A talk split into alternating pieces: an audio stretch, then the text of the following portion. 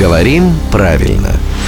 Здравствуйте, Володя. Доброе утро. Наша слушательница Катя просит вашего совета, точнее спрашивает, имеют ли право на жизнь такие слова, как «новострой», «пристрой», «подвес», последнее в контексте украшений, то есть не подвеска, а подвес.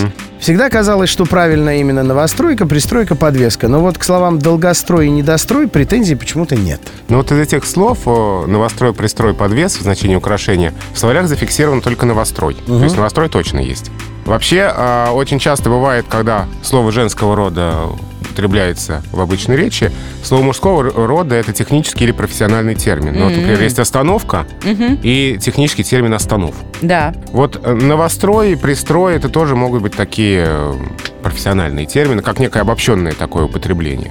Но вот в словарях литературного языка только новострой из этих трех слов есть. Пристроя и подвеса в значении украшения в словарях нет. Это главный редактор «Грамотру» Владимир Пахомов. Ему мы говорим спасибо. Напоминаем, что рубрика «Говорим правильно» с его участием появляется в эфире каждое буднее утро в 7.50, 8.50 и в 9.50.